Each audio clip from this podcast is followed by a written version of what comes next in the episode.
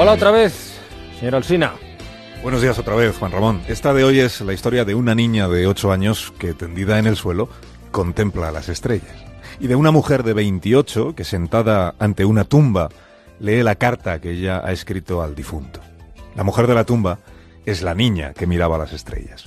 Su carta termina diciendo, lo que me sucedió hace 20 años fue una tragedia, pero estoy aquí porque quiero que sepas que me encuentro bien, que ya no me siento víctima, que quiero que mi voz se escuche para que en otros casos se pueda hacer justicia. La noche de 20 años antes, Jennifer miraba las estrellas tendida en el suelo e intentaba incorporarse, pero no podía. Su cuerpo no le respondía. Sentía las hormigas recorriéndolo, las picaduras. Intentaba gritar, pero tampoco podía. Notaba como si algo le estuviera oprimiendo la garganta. Se llevó la mano al cuello y notó, sintió que algo no iba bien, porque palpó un surco, una hendidura de un lado al otro, de oreja a oreja, la sangre que empapó de inmediato todos sus dedos. Jennifer no sentía dolor, era más parecido, recuerda ahora, al sosiego de dejarse llevar. No sabe si pensó que estaba muriéndose, probablemente sí. Tal vez fue entonces, o quizá fue más tarde en el hospital, donde fue repasando cómo había terminado allí. Una niña de ocho años, degollada, en una calle sin salida, de tierra y grava. Dos horas antes estaba en casa, metida en la cama de su madre por culpa de las pesadillas, como todas las noches.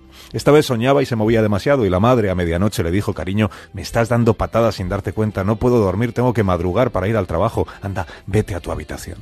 Jennifer se ha repetido mil veces desde entonces lo que ella le contestó, le dijo, lo haré pero solo porque te quiero mucho, mamá. Y se fue en efecto para su cuarto y encendió su lámpara gigante y estuvo leyendo un poco y se durmió. Lo siguiente que recuerda es despertar en brazos de un hombre al que no conoce, que la lleva corriendo por la calle hasta su coche y una vez dentro lo pone en marcha y le dice, no te asustes, soy un policía secreto, tengo que llevarte a un sitio, no pasa nada. Pero sí pasa. Pasa que lleva el coche a una calle de tierra sin casas cerca, que la saca del coche, que le pone el cuchillo en el cuello, que le dice ¿acaso te estoy asustando, niña?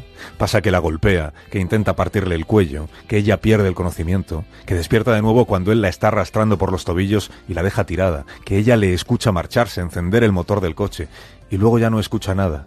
Y pasa que Jennifer ve las nubes moverse, y ve la luna, y el cielo que le enseña sus estrellas. La encontraron unos críos por la mañana mientras jugaban al escondite. La policía acordonó la zona, se la llevaron en helicóptero al hospital. El agente que hizo el primer informe lo llamó homicidio, porque ni él ni nadie creyó que aquella niña degollada y sin apenas constantes vitales fuera a llegar viva. Pero llegó. Hasta después de la intervención quirúrgica, la reconstrucción de la tráquea, la sutura, la respiración estabilizada, el cese del sangrado, hasta después no empezaron a albergar los médicos confianza cierta en que sobreviviera. Para todos fue un milagro que aquella cría malherida, víctima del abuso sexual y de un intento de asesinato, lo consiguiera. Jennifer recuerda que a ratos estaba consciente y a ratos desorientada. No sabía lo que le había pasado. Escuchaba retazos de conversaciones. La palabra violación, la palabra policía, la palabra esperar. Esperar a que esté consciente, a que vuelva a emitir algún sonido. Esperar a que pueda contar quién le ha hecho esto para enviar a los agentes a buscarlo. Tardó mucho en poder hablar de nuevo, y entre tanto lo que hizo fue escribir. Notas con letra de niña de ocho años agredida, que decían, yo dormía, un hombre abrió la ventana y me secuestró, era un hombre blanco, con gafas, vaqueros, camisa negra, dos tatuajes verdes, bigote, y también decían aquellas notas, coche de dos puertas azulado con un lado abollado, cajetillas de cigarrillos Malboro, me dijo que era policía. Intentó estrangularme cuatro veces en el coche. También me dijo que se llamaba Dennis. La dibujante de la policía que hizo el retrato robot comentó muy sorprendida que nunca antes nadie le había dado tantos detalles. Estaba segura de que darían con él de inmediato. Pero no sucedió. Pasaron las semanas, pasaron los meses, pasaron los años. El caso fue quedando en el olvido para todos excepto para Jennifer. Recorría el barrio en busca de esa cara que ella no olvidaba. Acudía de vez en cuando a la comisaría a preguntar si había novedades en su caso, pero, pero nunca había nada. Dieciocho años pasaron. Cuando llegó un detective nuevo, se reunió con ella y le dijo Mira, este es el crimen más violento que conozco en el que la víctima ha sobrevivido, y creo que mereces poder acudir a un juicio a escuchar cómo condenan a quien te hizo aquello.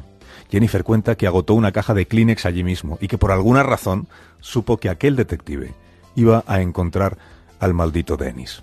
Habiendo transcurrido tantos años, solo había una esperanza, que eran los avances en los análisis de pruebas genéticas, el ADN. Buscaron en la comisaría la caja de cartón con las evidencias de 18 años antes. Estaban allí la camiseta rosa, el pijama blanco que llevaba ella la noche del asalto. Los enviaron al laboratorio a sabiendas de que un caso tan antiguo tendría poca prioridad y que solo si encontraban ADN que coincidiera con el de algún individuo ya fichado, podrían seguir adelante. El resultado tardó meses en llegar. En una llamada telefónica a las 2 de la mañana era el laboratorio para informar al detective de que sí había una coincidencia. La ropa de la niña tenía restos de un tipo llamado Dennis, Dennis Bradford, encarcelado años después por asalto sexual a una mujer. Había cumplido condena y había regresado ya a su casa. Lo siguiente fue pedir una fotografía del individuo y compararla con el retrato robot.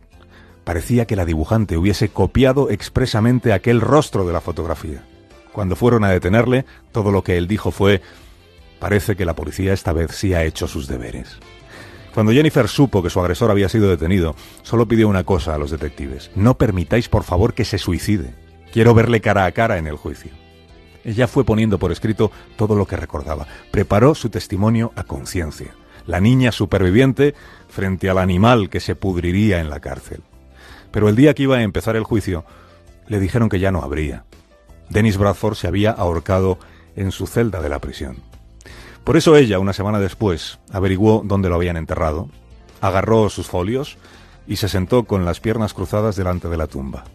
He esperado 19 años, dos meses y tres días para dar contigo y decirte cara a cara que me violaste, me degollaste y creíste que me habías matado. Así comienza la carta, que tres folios después termina de este modo. Lo que me sucedió hace 20 años fue una tragedia pero estoy aquí porque quiero que sepas que me encuentro bien, que ya no me siento víctima, que quiero que mi voz se escuche para que en otros casos sí se pueda hacer justicia. La mujer delante de la tumba es la niña que 20 años antes se acurrucaba cada noche, salvo aquella, en la cama de su madre.